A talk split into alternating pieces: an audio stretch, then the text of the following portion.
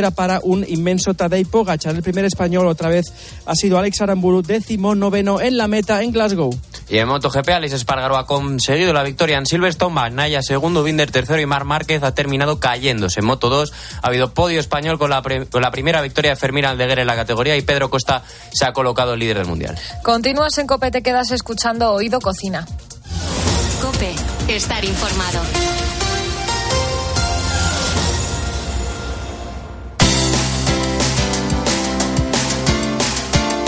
Urbano Canal y Roberto Pablo. Oído Cocina. Cope, estar informado.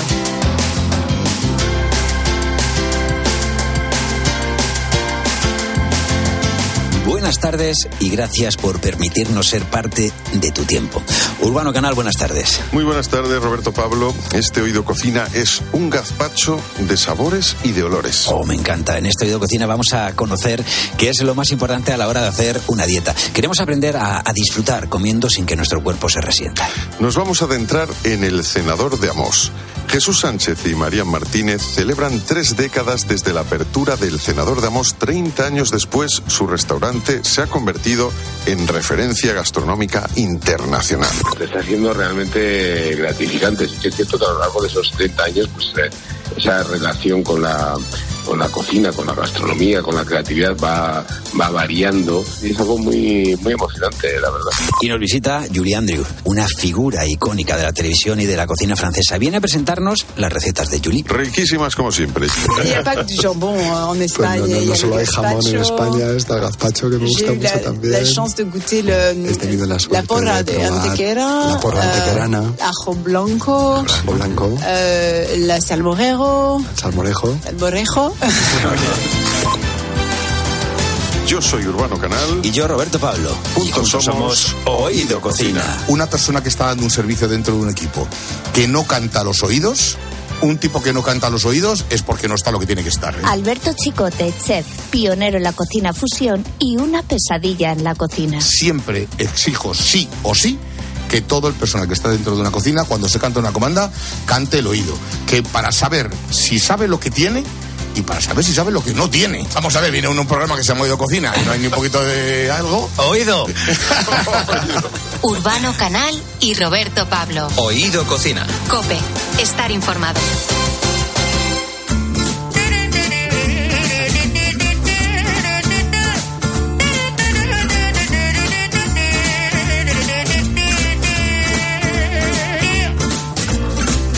Donnez-moi une suite au Ritz, je n'en veux pas des bijoux de chez Chanel, je n'en veux pas. Donnez-moi une limousine, j'en ferai quoi Pa, pa, pa. Seguramente la cocina sea el cuarto de la casa donde más cosas distintas se pueden hacer. Hoy tenemos la suerte de contar con una mujer que lleva tiempo demostrando uno de nuestros lemas, que comer es además de una necesidad, un placer. Y como comprobamos a diario en la 2 de Televisión Española, en el programa Las Recetas de Julie, la gastronomía es, es un viaje. Las Recetas de Julie se ha convertido en libro y hoy tenemos a la protagonista con nosotros en Oído Cocina. Julie, bienvenida. Gracias, gracias, encantada de estar aquí.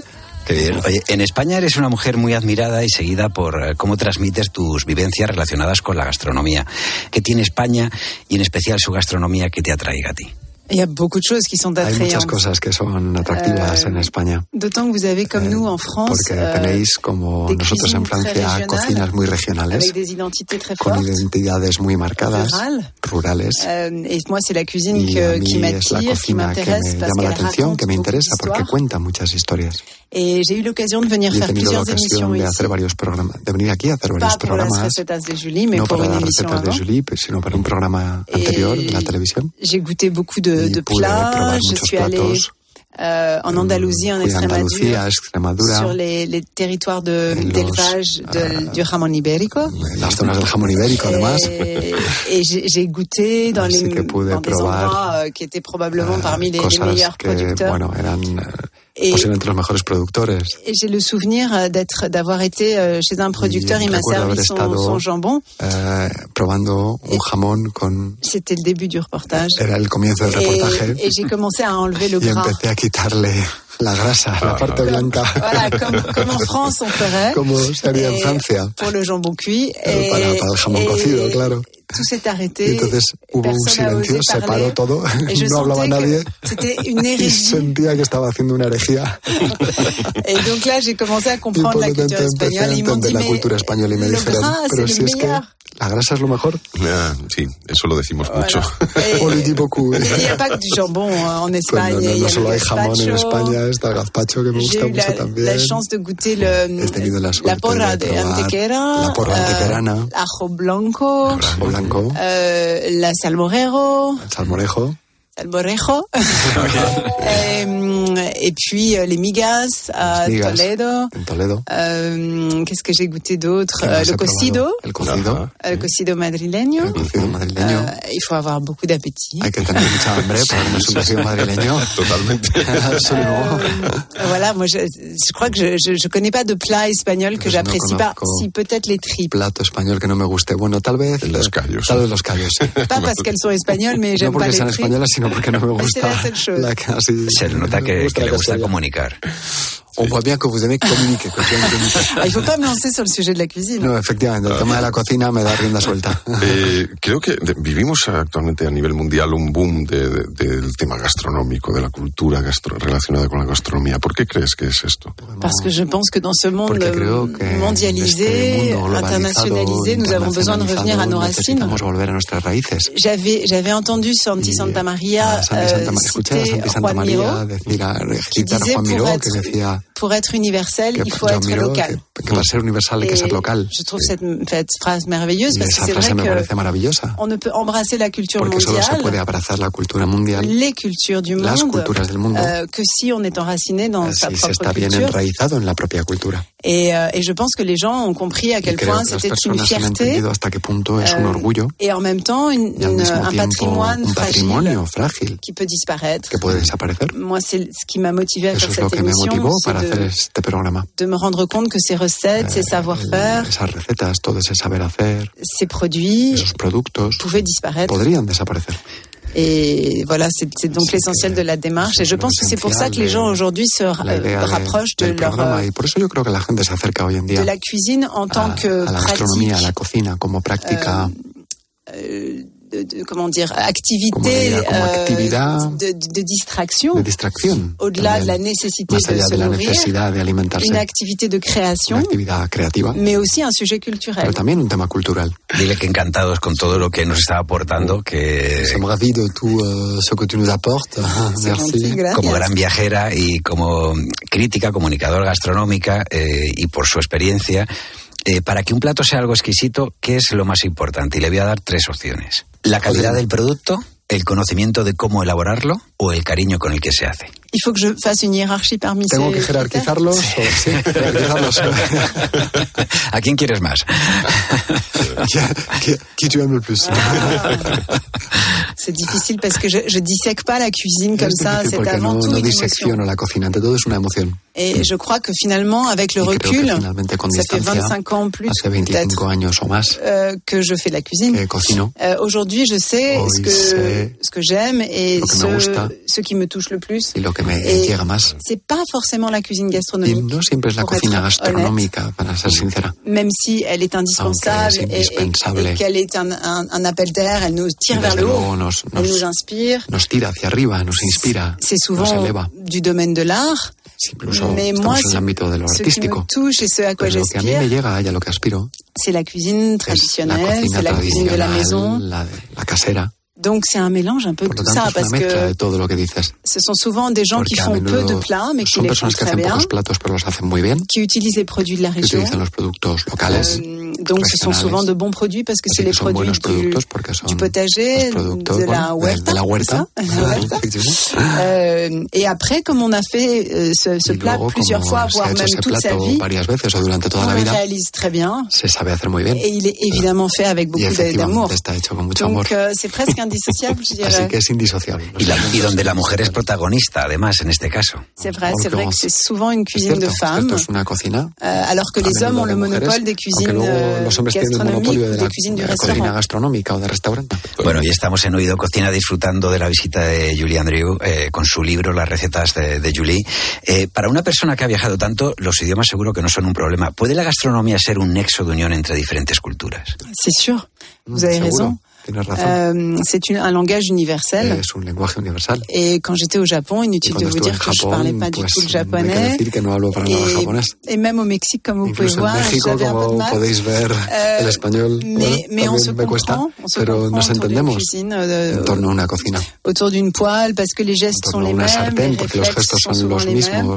Los reflejos euh, son los mismos. Et il y a de l'émotion, il y a Hay de la transmission, il y a de la transmisión, générosité. hay generosidad. Et donc, je, je, je me suis jamais sentie Así mal à l'aise, nunca me he même si je sentido parlais pas un mot de la no langue. hablase una mais palabra de mais la parfois, il y a des, il y a des décalages de culture hay qui, desfases culturales también. malgré la cuisine, même si moi j'étais très curieuse et que j'appréciais beaucoup ce curiosa faisait, y apreciaba mucho lo que me euh, voilà, ou qui, qui s'opérait pas. Quand je suis arrivée au Japon dans une maison, Japón, por ejemplo, una casa, ils devaient me faire une sorte de fondue. que hacer una especie de fondue. Euh, et, et, et je suis arrivée et je leur ai Claqué la bise, comme on dit en France. les di un beso, les planté un beso. Et alors là, c'est comme si j'avais, euh, j'étais arrivée toute nue, quoi.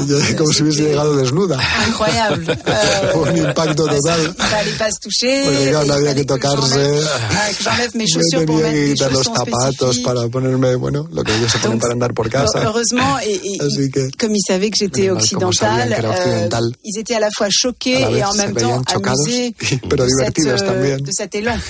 de ese impulso. Puede ser divertido. Ah, Hablemos de- del error. Efectivamente, ¿cuántas veces sale de- del error un plato maravilloso? ¿no? Por ejemplo, puede ser que a veces un plato no te sale como tú pensabas, como habías eh, planeado, pero de ahí sale algo mejor todavía. C'est sûr, beaucoup de, de recettes Sí, sont nées comme ça, peut-être en Espagne así, aussi. en España posiblemente también. Mais en France, euh, En Francia, Bien sûr. en France, on a le meilleur exemple, c'est la tarte tatin. la, la tarta tatin. Voilà, que Sí. des, des, des sœurs, euh, de, Eh, les sœurs Tatin avaient, avaient raté Tatin, en eh, bueno, retournant les pommes. mal dando la vuelta, dando la vuelta a las manzanas. Mais c'est vrai, moi, je me sers beaucoup des, des erreurs. sí, sí, yo me sirvo et, mucho, de- uso mucho los errores. c'est pas toujours concluant. No siempre es Mais, concluyente, euh, mais néanmoins, c'est grâce aux erreurs qu'on progresse, qu'on apprend. Progresamos, Et puis, quand on, on se charge comme moi d'écrire des recettes pour les autres, c'est en faisant des erreurs qu'on- peut éviter celles des autres. podemos evitar ahorrárselas a los demás, ça a los lectores. voilà, j'explique Por eso beaucoup de choses explico dans le muchas livre. cosas Parfois, en les libro. recettes peuvent A paraître un veces peu las longues recetas pueden parecer largas, parce que un poco j'essaye largas, vraiment de- porque d'encadrer le intento lecteur realmente et enmarcar d'éviter al tous les lector, darle écueils. un contexto y evitar los escollos. La penicilina viene de un error. ¿eh? La penicilina via d'un error.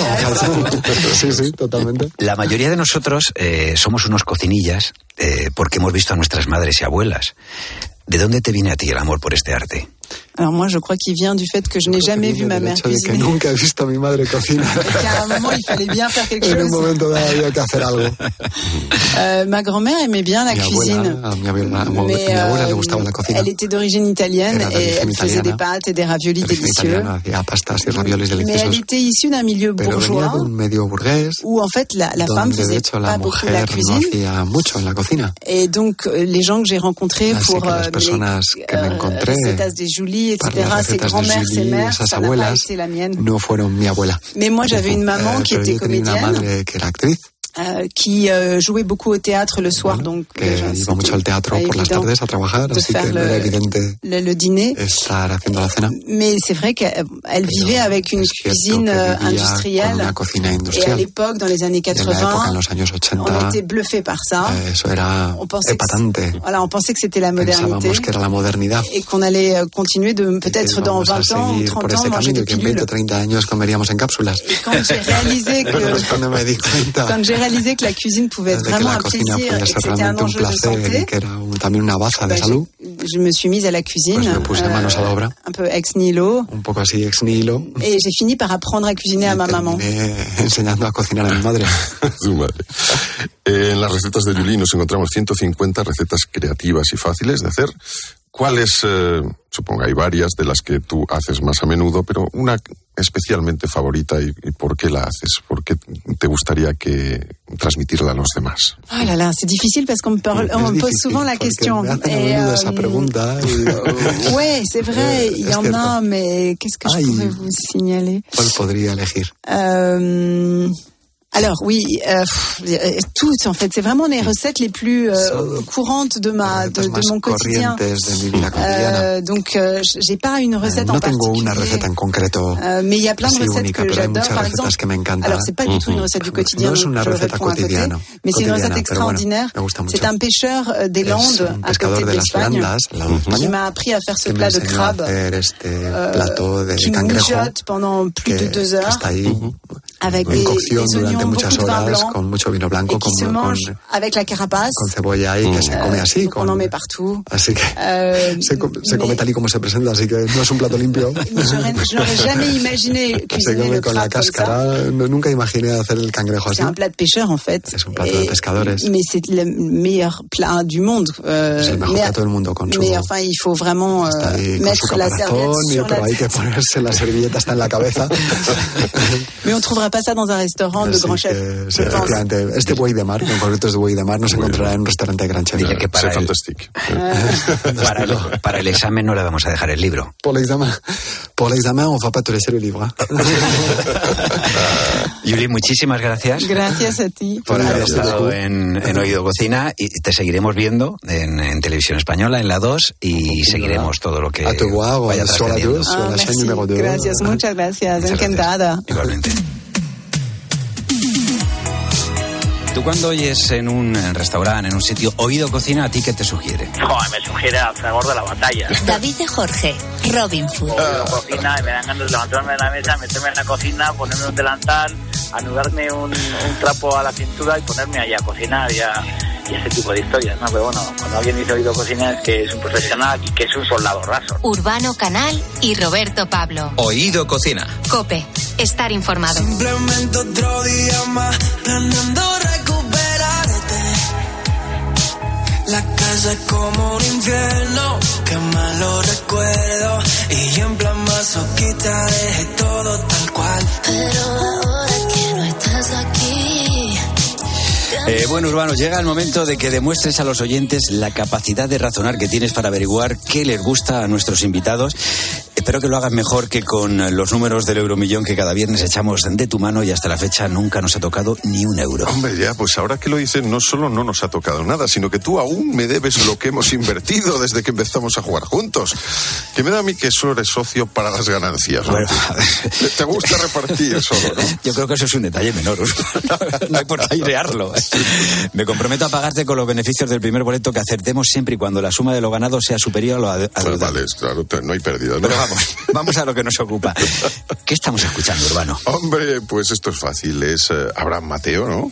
Eso es, ¿eh? junto a Aramena. Bueno, la primera la has acertado, ¿eh? por ahí vamos bien. Eh, ¿Tú sabes de dónde es Abraham Mateo? Por el acento aquí no lo parece, pero me parece a mí que es de Cádiz. ¿no? Eh, es, es, bueno, es de San Fernando de Cádiz. Ah, de San Fernando, concretamente, y, sí. y escucha qué lugar le gusta visitar de su tierra. Eh, me gusta mucho ir a la friduría Las Flores de Cádiz, que eso está en el Paseo Marítimo.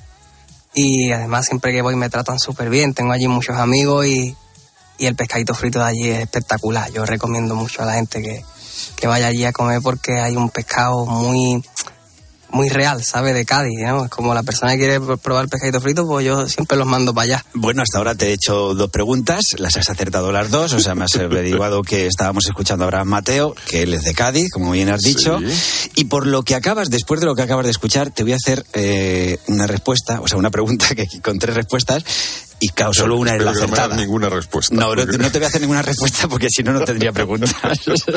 Solo una respuesta es la acertada, ¿eh? Vale, la pregunta es, ¿qué es lo que más le gusta comer a Abraham Mateo? A ver, las opciones. ¿El sushi, la tortilla de camarones o las ortiguillas? A ver, siendo de San Fernando, de Cádiz, de la isla. A mí, vamos, yo creo que tendrían que ser las ortiguillas.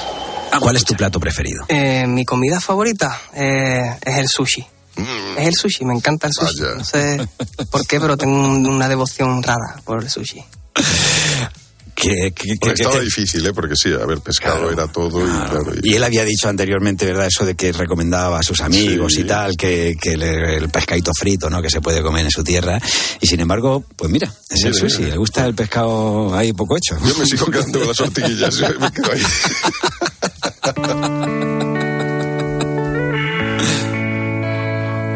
impresionado que un gaditano te diga que le gusta el pescado crudo. ¿Eh? ¿Qué? Sí, me, me ha impresionado. bueno, no, tampoco. También, tienen ellos sus, sus la cosas ahí. variedad. eh, El atún, además, eso, el atún es para comerlo. Imagínate. Crudito, ¿eh? ¿Cómo se llama el sitio este que vas tú siempre que a El visitar? campero, el campero, Pues ahí, es ahí, que hemos escrito tú y yo sobre él recientemente. Sí. Lo que pasa es que por lo que acabo de decir se nota que el que ha escrito eres tú. Pero yo puse la firma.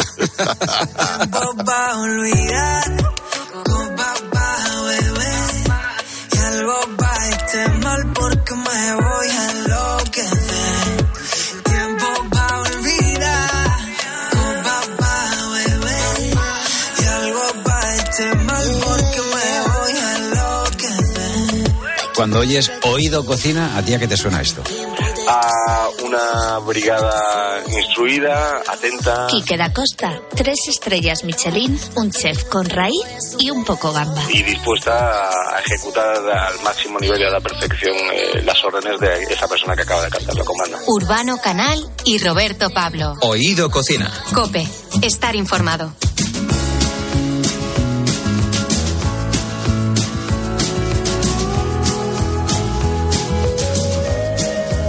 Jesús Sánchez y María Martínez celebran tres décadas desde la apertura del Cenador de Amos. Treinta años después, su restaurante se ha convertido en referencia gastronómica internacional.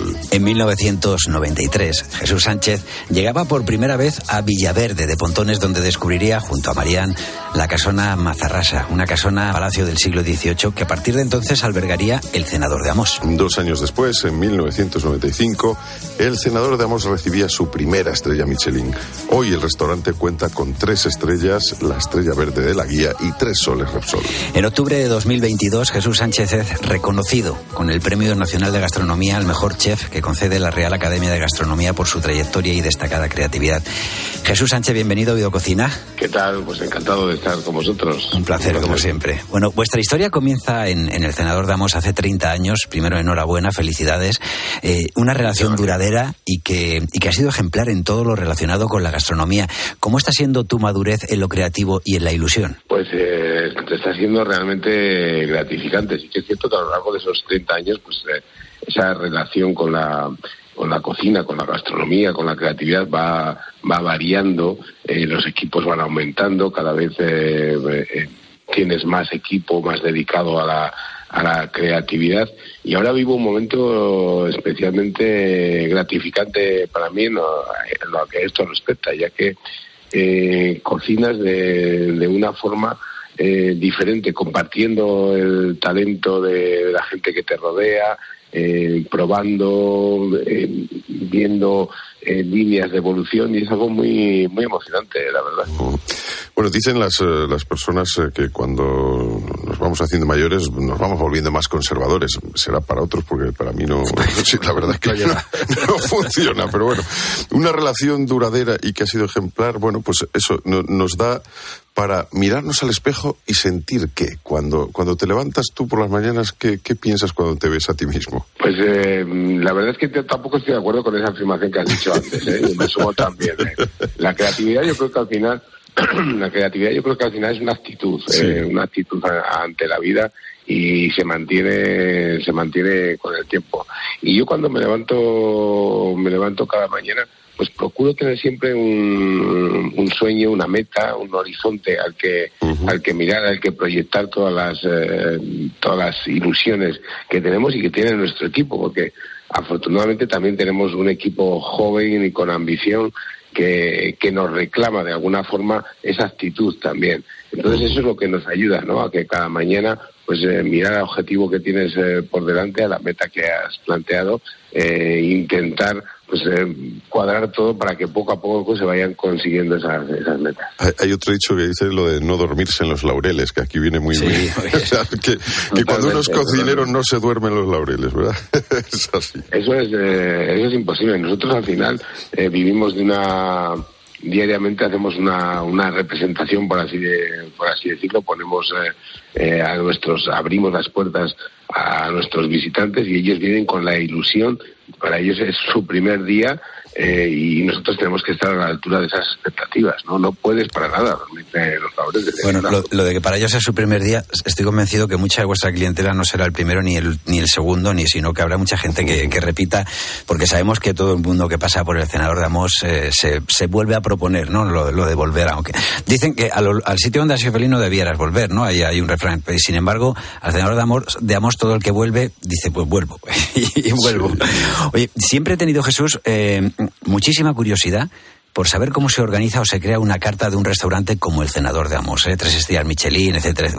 ¿Cómo se sugiere el orden de cada plato? Yo no sé si se, se piensa en el paladar, dependiendo del sabor, hacéis probaturas eh, con anterioridad, o sea, ¿cómo se hace al final una una, una, una, una carta de este tipo, una degustación? Pues mira, en nuestro caso, que es, efectivamente es un, es un menú degustaciones, eh, al final como la composición de una, de una melodía, de una obra, eh, tienes que buscar, eh, hay que buscar los, los tiempos, hay que buscar cómo, cómo empiezas, ¿no? Cómo arrancas, eh, y nosotros lo hacemos con eso, con unos pequeños eh, bocados, pero luego cómo mantienes un poco la línea de atención y cómo y cómo vas manteniendo eh, el interés de esa, de esa propuesta hasta que llega al final, porque también el comensal, cuando comparte contigo eh, pues alrededor de dos, tres horas que, que viene a estar en el, en el restaurante, su, su nivel de atención va, va cambiando y tú tienes que un poco también que, que acompasar o acordar ese,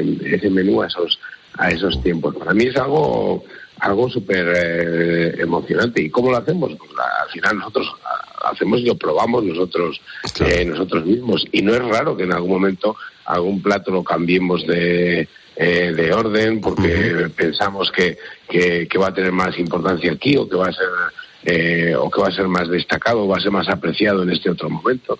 Y eso lo, lo hacemos y lo hacemos eh, constantemente. Es probable que un cliente que venga a principio de temporada y luego venga a mediado de o a final de temporada vea que algún plato, bueno, alguno habrá cambiado por la estación, lógicamente, pero algún plato que se mantiene haya cambiado de orden. Por supuesto. Vuestra cocina gira fundamentalmente en torno al mar y a la huerta y a la montaña, los, los productos de, pues, vuestra tierra cántabra.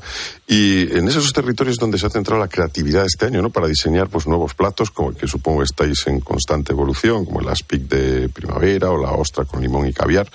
Eh, ¿o- ¿Os ocurre a menudo que la gente a pesar de que se sorprenda de los nuevos platos, siempre le gustaría probar aquello que le encantó la otra vez. Os suele ocurrir, supongo. Eso, eso pasa, eso pasa y con, con 30 años de, de trayectoria que vamos a hacer ahora, pues siempre está el cliente que te recuerda aquel aquel plato que, que probó en aquella temporada. Mira, hace poco en un eh, en un viaje que, pues que habíamos estado con, con gente que, que había estado hace años, me dice, oh, me acuerdo de aquel de aquel nigiri de anchoa, digo, madre mía, el nigiri de anchoa, pues, es una cosa que, que- que casi fue efímera, ¿no? Cuando existían las anchoas. Sí. Pero sí que hay gente que tiene, que mantiene en la memoria, eh, que mantiene en la memoria esos platos. Yo siempre digo que nosotros eh, vamos a otro ritmo al, al que va el cliente. Nos cansamos igual o, o, bueno, como somos muy creativos, pues efectivamente siempre pensamos que lo último que hemos hecho es lo mejor. Sin embargo, el cliente pues le- le tiene en su memoria bocados que para él han sido, pues han marcado algo muy, muy especial o que se ha llegado de una manera eh, singular, ¿no? Oye, Jesús, eh, es, pregunta ya últimamente que hacemos a todos los comensales que pasan por este programa. ¿Tú qué opinas de eso de chuparse los dedos? Algunos seguro que de vuestros platos, ¿no? Esas miniaturas, muchas veces esa exquisitez, eh, hay que cogerla con las manos, no se puede utilizar los cubiertos. Y oye, siempre se te queda ahí algún trocito o algo así. Y, yo, por lo menos, por ejemplo, yo digo, en cosas más sencillas, como las alitas, después de comerte unas alitas, te chupas los dedos. Pero bueno, no todo el mundo está de acuerdo. ¿Tú lo haces cuando comes algo con la mano? ¿Te parece bien? ¿Te parece mal? Yo, yo sí que lo yo sí que lo hago a lo mejor depende de, de del protocolo que imponga el entorno en el que te encuentras pues no quizás no esté tan bien visto pero yo sí que lo hago yo mira además me acuerdo que hace ya muchos años eh, hicimos un juego con el comensal que era poníamos en, en los petit fours pues poníamos un bote un bote vacío, eh, era un bote de cristal vacío y, llevaba una pegatina que decía vuelve a ser niño. Entonces tú destapabas, la- quitabas la tapa y en la tapa había pegado un, un poco de chocolate, ¿no? Eso que, que- que tantas veces hemos hecho, de con el tarro de, de chocolate, tal, pones el dedo que se, que se queda eso, que se queda en la tapa y lo, y lo chupas, ¿no? Pues también nosotros hicimos ahí un juego hace muchos hace muchos años. Yo creo que esto es, un, es tema de... En la cocina se va para, para ser feliz. Y si en un momento determinado te hace te hace feliz, pues eh, eh, disfrútalo. Eso es lo importante, desde luego, y, y que además no se pierda la parte lúdica, ¿no? De, de eso eh, que es que el comer siempre, ¿no? Eh, En cualquier caso, como dices, donde fueres haz lo que vieres, o sea, depende del sitio donde estés, este, pues ahí Sí, que alguno más que chuparse los dedos se lo comen. tiene que decir, vale, ya que el plato está en hay, algunas culturas que incluso estaría mal visto que lo hicieran, ¿no? Claro, exactamente. En muchos sitios se, vamos, se come que se- sentados en el suelo con una bandeja en medio y con los así, dedos se va. Sí, las manos, totalmente. Eh, otra cuestión que nos parece interesante, no sé, que son como co- condiciones básicas ¿no? la cocina. Para ti, ¿qué es el tiempo en la cocina? El tiempo, pues el tiempo es algo necesario en la cocina porque mm, eh, pues cualquier eh, elaboración eh, necesita de tiempo y el resultado con tiempo o sin tiempo son, son muy diferentes. ¿no? Y ahora mismo estoy pensando pues eh, en un jugo de carne o en una cebolla pochada o en un, o en un cocido que requiere pues eso precisamente de, de fuego lento, de tiempo para, para que el resultado sea, sea diferente. Un plato muy muy tradicional, un pisto, por ejemplo. si tú lo haces, se, se puede hacer en media hora, por supuesto que se puede hacer en media hora. Pero si, si, lo, si lo hacemos en hora y media, despacito, que todas las eh, verduras estén muy bien pochaditas, el tomate haya perdido todo el jugo, el resultado va a ser bien, bien distinto. Parecerán dos platos totalmente diferentes. Totalmente, el tiempo influye en el resultado final y puede convertir una cosa en otra. totalmente. ¿no? De todos los platos que, que servís eh, actualmente, ¿cuál es tu favorito? ¿Y cuál es el plato que te gustaría incorporar de estos de la gastronomía tradicional y hacerlo a tu manera? Bueno, el- mi favorito, la verdad es que hay, hay muchos. ah, Tal vez la, el, el plato que tenemos ahora de la merluza eh, marea negra, porque es una eh, rememoración o una, una traída, hemos traído de, del, del pasado una, un plato pues de los 70, de los 80, que era la- una merluza con salsa de, de chipirones, ¿no? Y me gusta porque estéticamente es, es, es bárbaro, tiene una- es- es- parece una parece un cuadro, ¿no? Y luego de sabor es, es impresionante. Y en cuanto a qué plato de la, de la cocina tradicional, pues me gustan mucho los platos de, de cuchara. Yo soy eh, y me gusta buscar esa eh, trasladar esa esencia del guiso, de- del sabor a, a mis platos, ¿no?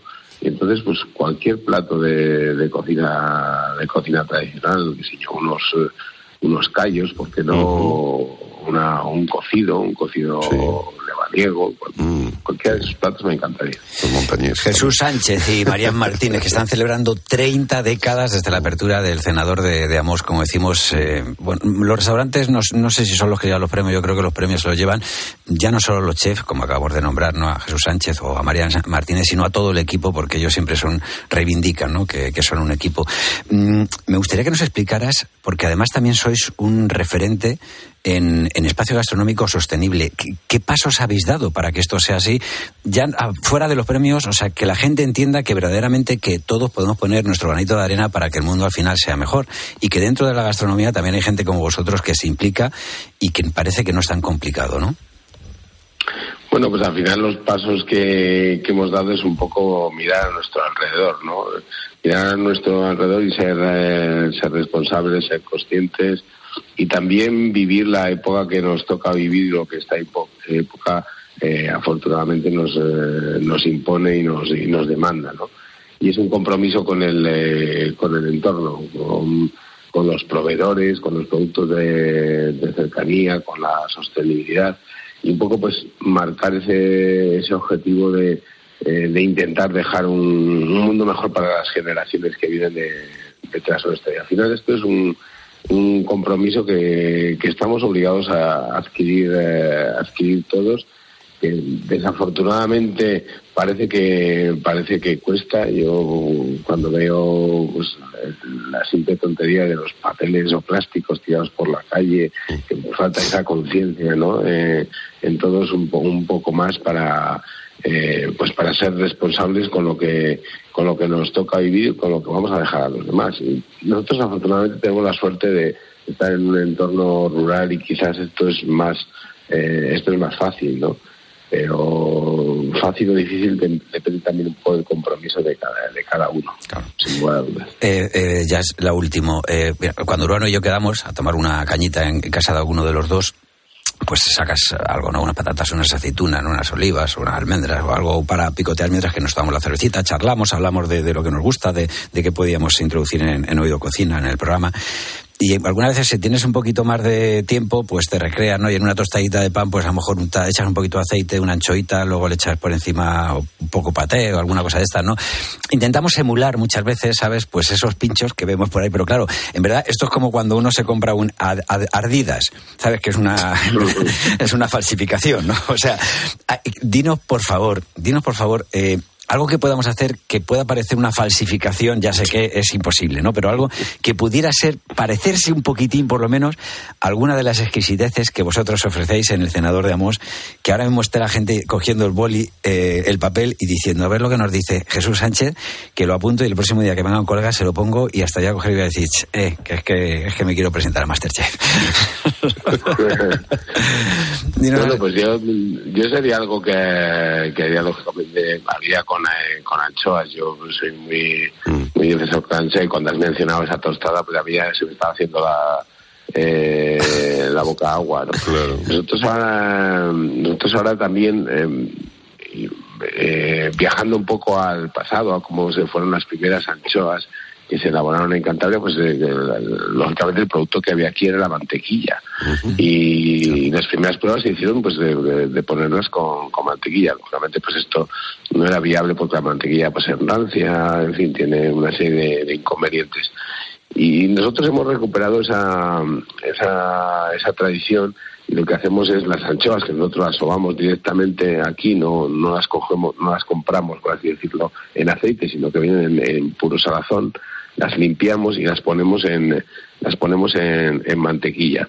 Luego estas las enrollamos un poquito y, y arrastramos un poquito de esa mantequilla y degustarlas con un, con un pan, eh, bueno, aquí nosotros hacemos un pan, una especie de, de brioche, pero que podría ser un, un pan eh, pues muy, muy neutral, un, un poquito de baguette y tal. Esa anchoa es, un, eh, es todo, todo un espectáculo, algo muy sencillo y que sin duda es uno de los bocados con los que la gente se queda cuando se va, eh, se va a Cenadamos, porque ha, ha probado algo al que está acostumbrado a probar, pero lo ha probado de una forma, una forma diferente. ¿no? De todas maneras, si la próxima vez que quieras sobar a las anchoas, te las traes en hora punta al metro de Madrid y van a acabar súper sobadas. ya te lo digo.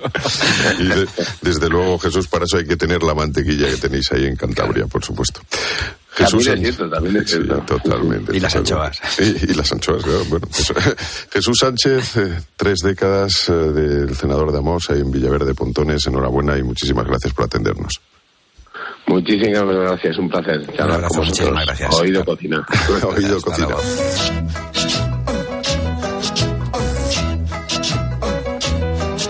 En Mugaritz lo oído cocina es bonito, ¿no? Andoni Luis Aduriz, chef de Mugaritz, dos estrellas Michelin. Porque normalmente hay un silencio, hay bastante pausa, bastante serenidad en, en ese ecosistema. No sé, es un- están pasando cosas preciosas. Pues oído cocina. Mil para vosotros. Urbano Canal y Roberto Pablo. Oído cocina. Cope, estar informado.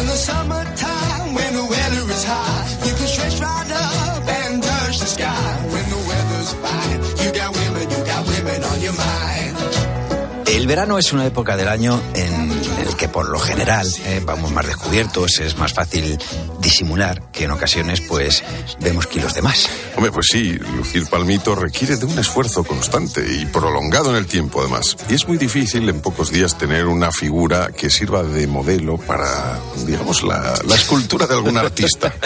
Sí, bueno, esto depende del artista porque, por ejemplo, el colombiano Fernando Ah, Botero bueno, claro, ¿eh? claro, le llegan claro. las musas con lo voluminoso. Pero no hemos venido a divagar, sino a ofrecer consejos sabios y certeros. Ahí has hablado, Roberto, porque seguro que muchos de nuestros oyentes lo que buscan es que alguien con conocimiento de la materia les pueda decir qué hábitos son los más adecuados para mantener la figura y sobre todo, y mucho más importante, la salud. Ahí está, sí señor, hábitos y habitas. Bueno, pues hemos estado con Saúl Sánchez. Eh, este colega es graduado en nutrición humana y dietética con especialidad en nutrición deportiva y posgrado en nutrigenómica. Y la verdad que hemos tenido una charla muy interesante. Por ejemplo, eh, Saúl nos dice por qué es tan importante el equilibrio entre lo que comemos y luego pues cómo gastamos esa energía. Pues básicamente porque la dieta nos permite obtener el sustrato energético que después emplearemos para realizar actividad física. Entonces, si no nos nutrimos correctamente, no vamos a tener energía, es decir, no vamos a poder rendir y tampoco conseguiremos una buena recuperación después. Por lo tanto, todas esas adaptaciones que se esperarían pues no se van a poder realizar. Entonces es óptimo que ambas cosas vayan muy de la mano, ¿no? La intensidad y el volumen de entreno y también una buena alimentación. Otro tema que está muy de moda es el de la masa corporal, porque ahora cuando nos pesamos no es tan importante el peso que lo es como la masa corporal que tenemos. ¿Sabemos lo que dice la masa corporal de tu cuerpo? Pues mira, la masa corporal de mi cuerpo lo que dice es que no debo subirme la bicicleta de mis hijos porque hay peligro de que no se pueda volver a utilizar.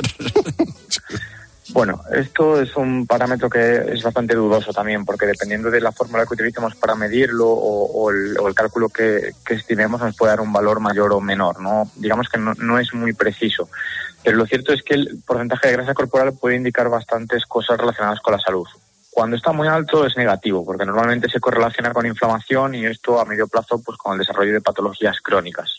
Pero que esté muy bajito tampoco es buena idea, porque al final la grasa es un elemento que forma parte de nuestro organismo y que se utiliza como sustrato energético y también para la síntesis de diferentes hormonas o para mantener una homeostasis en el medio interno. Por lo tanto, lo ideal es que esté dentro de unos valores que se considerarían adecuados y probablemente por debajo del 5% pues no estamos hablando de eso, ¿no?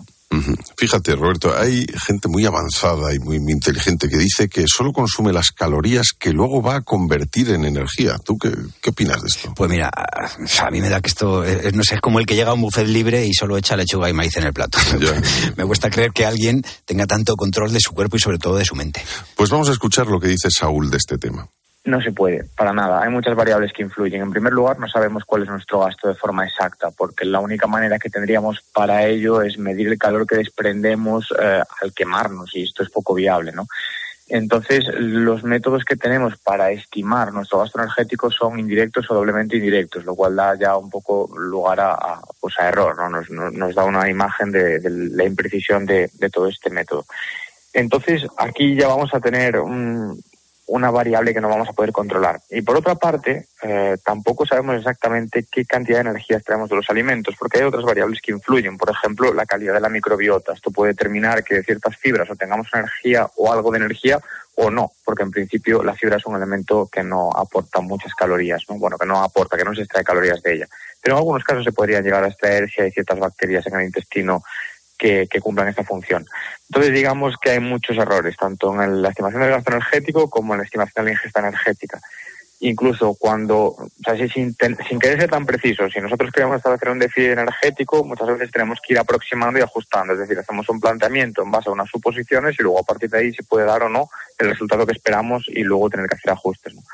Pero estimar y, y, y, buscar tal exactitud es, es imposible, realmente. Lo que sabes, Saúl. ¿eh? Bueno, lo que sí que te puedo decir, Urbano, sin posibilidad de equivocarme, es que cuando voy a casa de mi madre consumo más calorías de las que voy a poder quemar en una semana.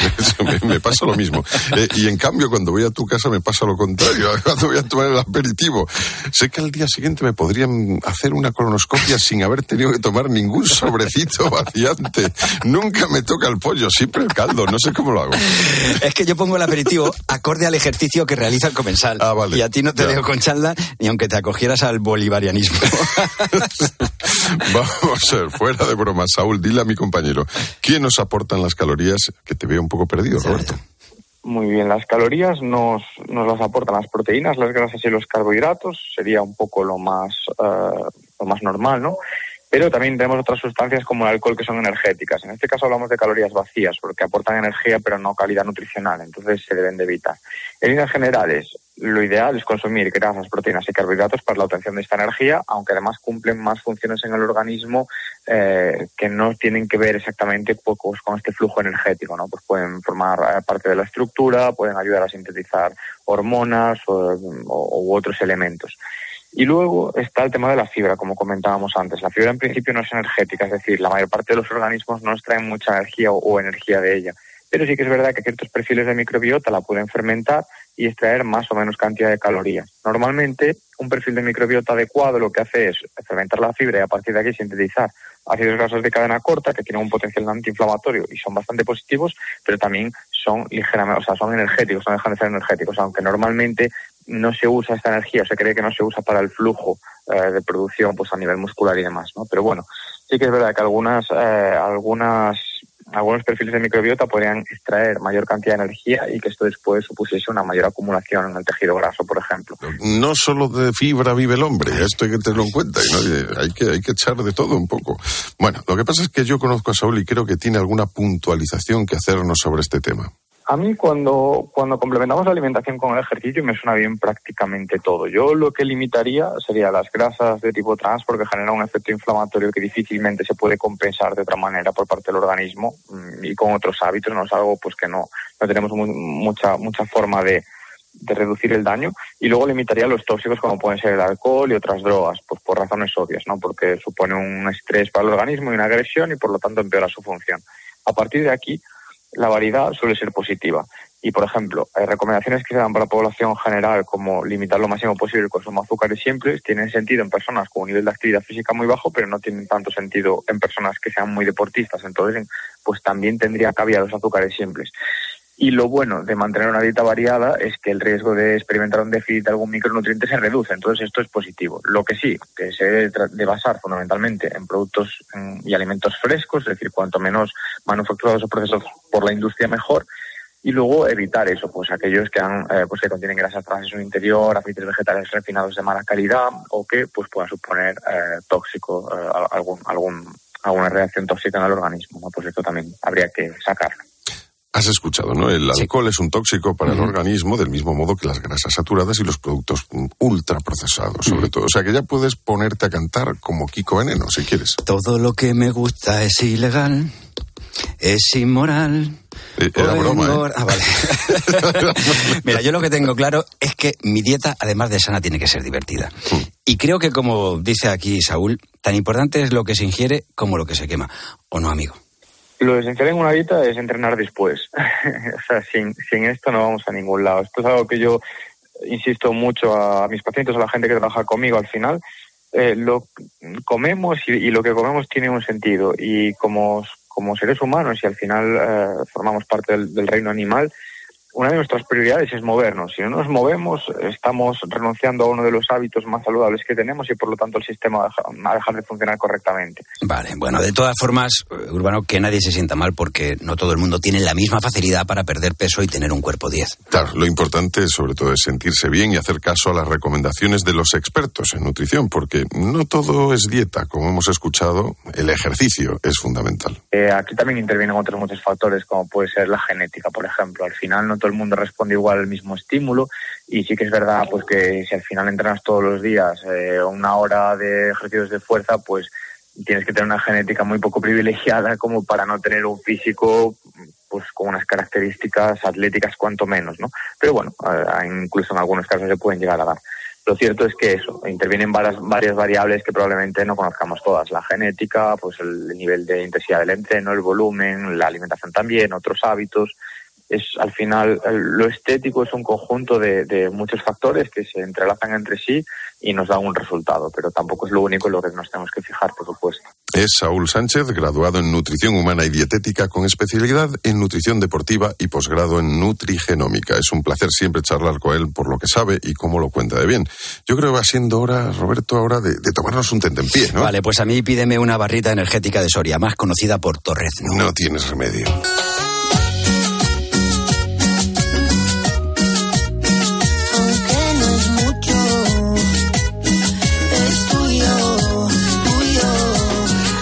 Aquí un nuevo programa de Oído Cocina. La semana que viene volvemos, pero recuerda que si quieres repetir, lo puedes hacer en la web de Cope en la sección de podcast buscando Oído Cocina. Y también estamos muy activos en las redes sociales. Somos Oído Cocina Cope en Twitter, en Instagram y en Facebook. Yo soy Roberto Pablo. Y yo Urbano Canal. Y nos encantaría ser parte de tu menú de verano. Pero ¿tú qué quieres que nos coman?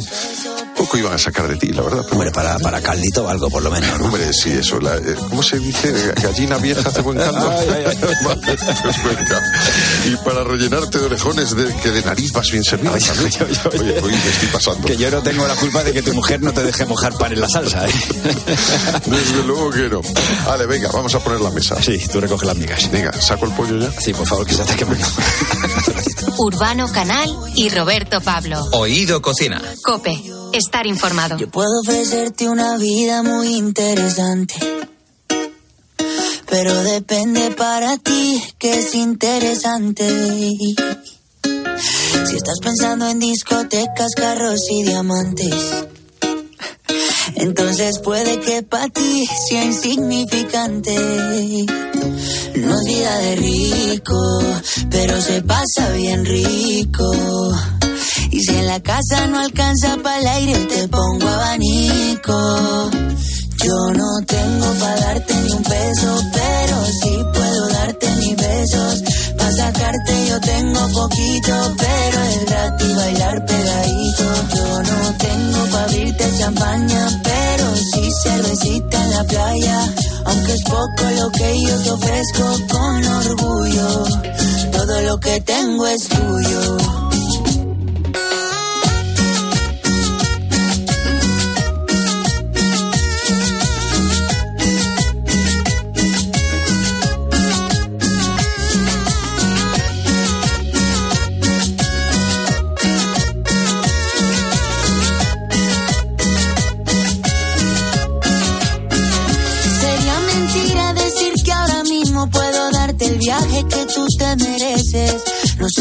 Pero el sol cayendo desde mi balcón medio se le parece. Y yo que tú no me acostumbraría a estar aquí en estas cuatro paredes. Haría todo por comprarte un día casa con piscina si Diosito quiere. Yo no tengo para darte ni un peso, pero sí puedo darte mis besos. Para sacarte yo tengo poquito, pero es gratis bailar pegadito. Yo no tengo para abrirte champaña, pero cervecita en la playa. Aunque es poco lo que yo te ofrezco con orgullo, todo lo que tengo es tuyo.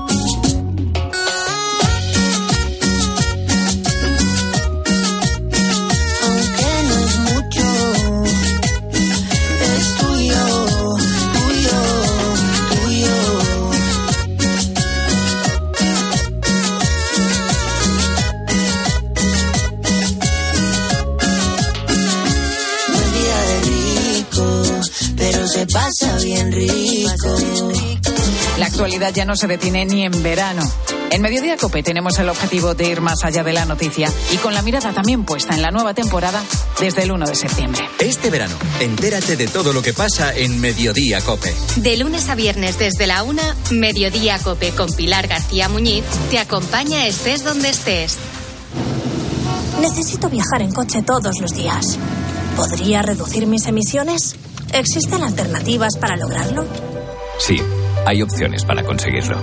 En Repsol estamos desarrollando combustibles renovables, como los biocombustibles avanzados generados a partir de residuos y los combustibles sintéticos a partir de hidrógeno y CO2, con los que poder alcanzar las cero emisiones netas.